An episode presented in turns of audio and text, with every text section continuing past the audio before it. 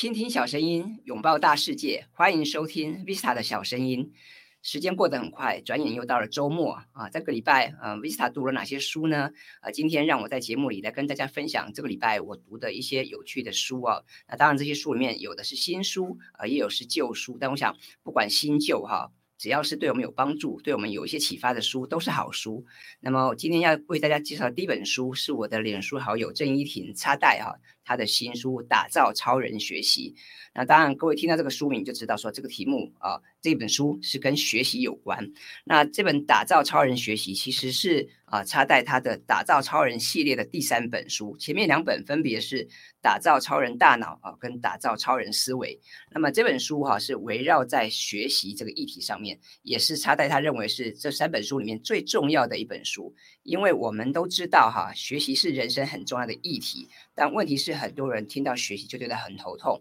很多人学了半天哈，他就觉得成效不彰。不管是学英文、学城市、学很多技能哈，都觉得花了很多的时间，花了很多的心力啊去投入，但是都没有得到很好的效果。那学习不好哈，学习效果不不佳，是因为能力的差别吗？哈，是因为天赋的关系吗？还是因为方法的关系？那插在在这本书里面，他就为大家拆解啊，为大家去解读。那他试图在这本书帮大家找回人类原有的超能力。所以看到这本书的副标哈，副标是科学打造智商一万的自学超能力。那在这本书里面，查达也告诉我们要怎么样哈去拆解学习这件事情，要怎么样有效提升学习的效率哈。所以听起来是一件很有趣的事情。那当然，因为查达自己的自学能力很好，他过去也在很多不管是创业的时候，或者是他在写程式等等的部分，他也得到很好的成绩。所以当然，呃，也验证了说他自己的这个自学能力，他的这套学习的框架跟方法，的确能够有效来帮助大家。那么。他认为说，学习在本质上是一件快乐而且有很效很有效率的事情。那所以他这本书里面他提到说，我们要怎么样修复自己的超内建的超能力啊？那我觉得这个也很有趣哦。所以我们看到这个目录啊，他在目录里面他就从这个嗯。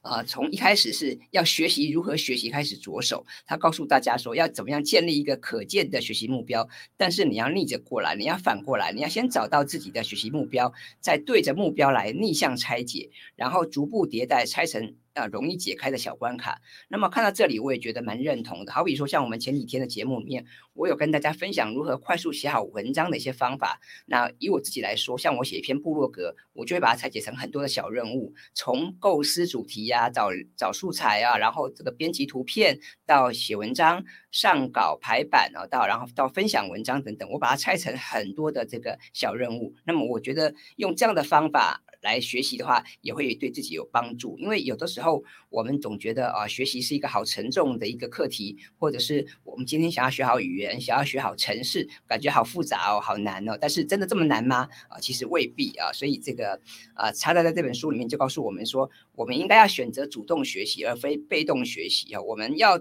要从这个流程学起，而不只是从基础学起。我看到这一段的时候，其实我也蛮有共鸣的，因为我觉得很多时候我们在学一些东西，都不断的反复从基础做起。比方说，我们学英文，很多人就一直在学文法啊，一直在背单词啊。但是你背了那么多的单词，背那么多文法啊，你的英文真的能够派得上用场吗？啊，比方说学日文，我们很多人一直拼命在学五十音，但是五十音你学了多久啊？还是停留在这个程度？是不是有点可惜呢？哈，所以这个地方，呃，查代他就提出了他自己的见解跟他的观察，那当然他也搭配很多的实际的案例来跟大家分享啊。所以我觉得这本《打造超人学习》是一本蛮有趣的书。那么如果你想要在今年啊，好好的去重建你自己的学习系统的话，我觉得这本书其实蛮值得参考的，因为这本书啊，它不只是光说理论啊，它光结合了很多数据，它还结合了自己的呃亲身经验跟查代他所观察，他所去理解的一些啊。有关学习的一些资讯，我觉得蛮值得参考的啊，所以呃，我跟大家分享的第一本书是呃，插代郑依婷她所所撰写的《打造超人学习》，那这个是最近的新书啊，我也跟大家做一个分享，也希望你会喜欢这本书。那么接下来谈谈第二本书啊，第二本书是去年二零二一年九月所出版的，这本书的标题也很吸引人啊，这本书的标题是《从零到亿啊，社畜也能财务自由》。啊，作者是日本的作家破右树先生。那他本身他是一位这个创业家，他也是一位这个 YouTuber 啊，那也是在社群媒体相当活跃的一个年轻的一个创业家。那当然。我知道现在很多人都想要追求财务自由啊，所以在书店看到这样的标题哦，我想难免会吸引大家的目光。所以当初我在书店看到这本书哦，看到这个。提到从零到亿啊，社畜也能财务自由。当然，马上我就很好奇，我就会拿起来看一看这本书为什么能够得到这个日本亚马逊的这个四点五颗星的好评呢？啊，为什么呃这个作者看起来这么年轻？他是一九九六年出生的啊，才三十多岁而已。那啊，可能不到三十岁呢啊。那为什么啊？他为什么什么能够财务自由呢？他到底做了哪些事情呢？啊，到底他有哪些成功的经验可以值得我们去参考呢？那在这本书里面哈。他都很详细的去分享他自己的做法，比方他的副标告诉大家说：“哎，我二十三岁，我没有背景，我也没有资历啊，那如何用六年打败死薪水，提早过自己想要的生活？”那当然，各位你看到这样的副标题哈，你就会去思考说：“那那我们这么辛勤的努力哈，我们傻傻的工作啊，那。”这样是对的吗？那么，如果想要财务自由，我们有没有一些方法可以依循呢？哈，所以在这本书里面，作者就提到说，他如何从大学时代哈，他就一边开始打工，但是他的打工也是很有逻辑、很有方法的，因为他一开始他并不是只是单单纯的这个出卖时间跟劳力，他是用工程师的身份来接案，然后用部落格来分享情报资讯，然后慢慢的，是慢慢的开始去。找到了正确的方法，跟他的热情、跟他的兴趣相互结合啊，那么让他的这个事业能够快速的成长啊。所以他总结他自己的这些呃学习经验跟他的这个工作经验，他去找到了这个如何有效掌握金钱跟时间的方法。那我觉得这的确是蛮值得参考的。也许也许不是每个。的朋友啊，都是工程师，都会写程式，但是我们一定可以去参考一些别人的做法，那我们可以去避免别人所犯的一些失误啊。所以他在这本书里面，他他就很大方的提到说，哎，不用到三十岁也能够让人生从此无拘无束的一些秘籍啊。那么他提到这个要如何从零到一啊，他列出了十个步骤啊。那第一个步骤，他是先厘清自己的必要收入。那第二个步骤是从零到一啊，累积赚钱的经验。第三个步骤是提升基础的技能，那第四个步骤是利用学会的基础技能来赚钱，第五个步骤是利用社群软体哦来发送讯号，那第六个步骤是使用部落格或 YouTube 来强势推销，第七个步骤是他把部分的作业外包啊给别人，然后来减少自己的工作量，那第八个步骤是把自己的工作归零，让事业自动化赚钱。第九个步骤呢是分散收入的来源啊，也就是他建立多元的收入管道。那么第十个步骤是将剩余的资金作为资产的运用。那么当我看到这十个步骤的时候，我就觉得，哎，其实他的确是一个蛮有想法的年轻人，而且他的做法也很符合现在一些我们会对一些外钱一些有钱人他们的一些想法。我们都知道，现在很多的有钱人他都不只是呃只做一件工作，或者他不是只用拥有一个资源一个技能啊，但是。我想，一般的人他也是从基础技能开始做起，所以我很认同作者提到的，我们要先从零一开到到一开始，我们要先累积一些赚钱的经验，我们要先提升一些自己的基础技能，然后再再去把自己的基础技能把它加强，然后利用这些基础技能去赚钱，甚至去累积更多的经验。人脉，然后我们也要善用现在很流行的社群软体哦，我们能够对外去发送讯号，把我们的呃优势，把我们的专长去分享给更多人知道，让更多人知道我们可以帮助他们哦，然后来利用部落格、YouTube 来强势推销。那当然，当你越来越忙之后，你可能要去思考，有些工作你是不是可以外包给别人，你是不是可以这个支付一点费用，然后让。更厉害的人来帮你做事呢，然后当你达到一个程度之后，你也可以试着把自己的工作归零哈，把它有条理的把它拆解跟分析，然后甚至是你可以寻求一些自动化的方式来帮你赚钱，我觉得这也是一个很好的做法。那第九个步骤谈到说要分散收入来源，要建立多元的管道，我想这也是有必要的啊。那最后当然就是他也提到怎么样把剩余的资金哈作为做一些资产的运用，那基本上。呃，作者在这本书里面就提到这十个步骤哈，他铺就成这个人生攻略之道啊。那么作者提到说，只要你能够一一跟着实践的话哈，一定可以比身边的人更轻松获得无忧无虑的生活。那么我觉得这十个步骤呃，其实都蛮有道理的。那么呃，我也很推荐这个想要追求财务自由的人，不妨可以看看这本书哈，可以去参考一下这位年轻人哈，看看别人怎么样靠着这个人生攻略之道来增加收入，而且还能够减少工作的压力跟时间。哈，那我觉得其实是蛮有意思的，所以这本书当初我买来，我很快就看完，而且，嗯，我看完一次之后，我还反复的再看第二次、第三次，我觉得这个也是有必要，因为有时候我们第一次我们只是先从字里行间去理解作者的一些观点，但是我们可能需要经过消化吸收，我们可能需要。经过自己思绪的沉淀，我们再重新去看第二次、第三次，你可能就会有不同的收获跟不同的启发啊。那在这本书里面，我觉得作者他算是蛮大方，跟大家分享他自己的一些见解，他自己的一些实际的经验啊。比方说，他谈到说他在大大学时代呢，啊，他就是很努力的打工，然后很努力的学写程式，然后嗯。他就很快得到一些收入，但是也因为太忙着打工哈，所以他可能就忽略了健康，所以他很快就变成是一个肥宅哦。那他觉得说健康很重要，所以他也花了时间去健身啊，去运动。但是他去花了很多钱去健身房啊运动的时候，他也同时去观察这个健身房的运作，去观察别人的这个商业模式跟商业逻辑。所以呢，他做一件事情，他同时观察很多事情，他同时去发想，可以把。把别人的经验，把这些有趣的的资讯啊，可以怎么样啊，去应用在自己的范畴里？我觉得这也是很值得我们去学习跟借鉴的部分。那么我们在上一集节目有谈到说，如何去建立你的灵感资料库。呃，我觉得呃，这个作者他也。也透过这个记写部落格或透透过这个拍影片的方式，他去记录啊，他去跟大家分享他的经验，我觉得这也是很棒的做法啊。所以，嗯，好比说，在作者在书里面他就提到说，他很鼓励大家啊，善用社群媒体来对外发送讯号。那他也提到说，为什么发表文章很重要呢？因为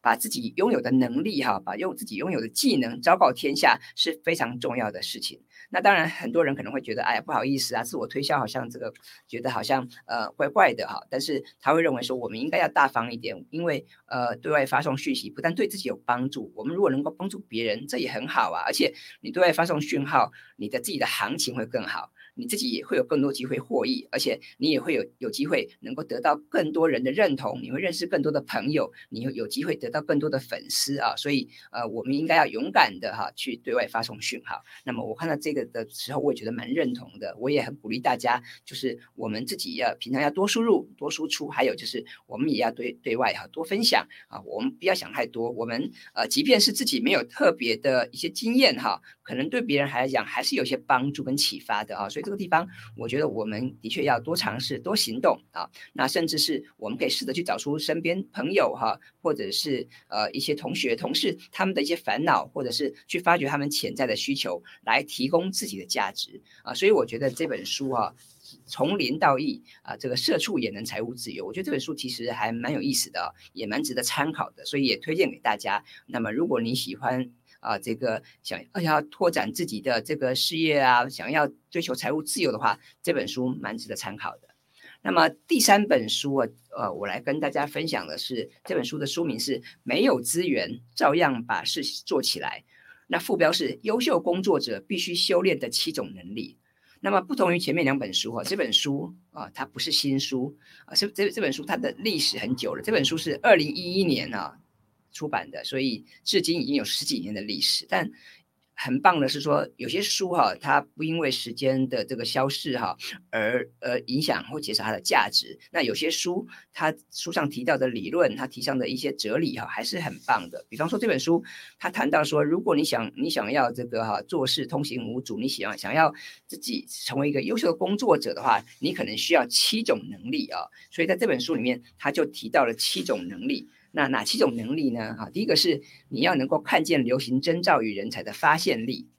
第二个能力是了解事件脉动与物事物本质的理解力；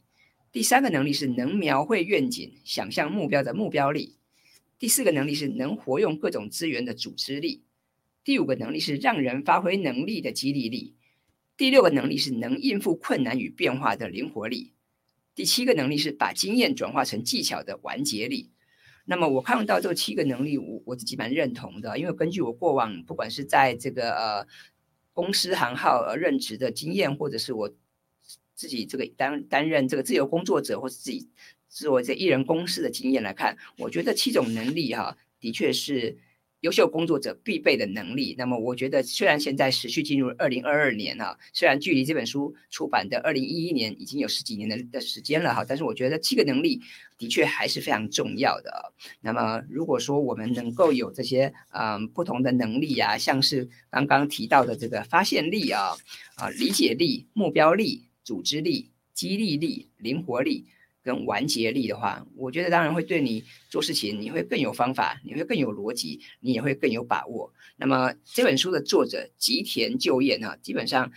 他以前是念理工科系，他是这个一九五七年出生，他是早稻田的这个机械工程系毕业。但有趣的是，他虽然是一个理工的背景，但是他在一九七九年就进入了佳音唱片公司来任职，所以他是从事跟音乐、影像、游戏跟多媒体制作有关的这个工作。所以他基本上来讲，我们可以说他是一个文创产业的顾问。顾问专家哦，然后他做的事情都跟文创有关。那在这本书里面，他也提到说，他怎么样从一个唱片公司的制作人的角度去发掘啊，去思考怎么样能够有效的哈去传达、去沟通，还有去把事情做好。所以在这本书里面，他谈了很多你身为制作人哈应该要有的能力。那我觉得这本书的确非常有意思。那当然，听到制作人，也许有些朋友你会觉得说，哎，那我的工作我可能是做行政的呀，我可能是做客服啊，我可能是城市设计师啊，那我需要学习怎么做制作人吗？我需要当一个 producer 吗？我我的工作派上用场吗？那我觉得，呃，是需要的啊，因为我们每个人都需要去完成一些事情嘛，去做自己某些事情嘛。那么你在执行某些专案的过程中，你可能也需要担任制作人啊，甚至是我们可能也需要。拥有制作人的思维哈，所以这本书里面提到很多呃，要做好一个制作人他需要具备的能力。那我觉得这个的确蛮棒的啊。举个例子来讲，比方说作者就提到说，哎，我们我们现在不能单纯去复制别人的经验，不能去复制一些技能，我们要与时俱进，要跟时代一起变化。那么我我看到这一段话，我就觉得嗯，的确很有意思，也的确很有道理。为什么？因为时间不断在往前进，但是。各种资讯科技也不断的哈推陈出新，那么呃我们不能只是用传统的一些思维啊来做事情，我们也不能一直固守过去我们所拥有的资源，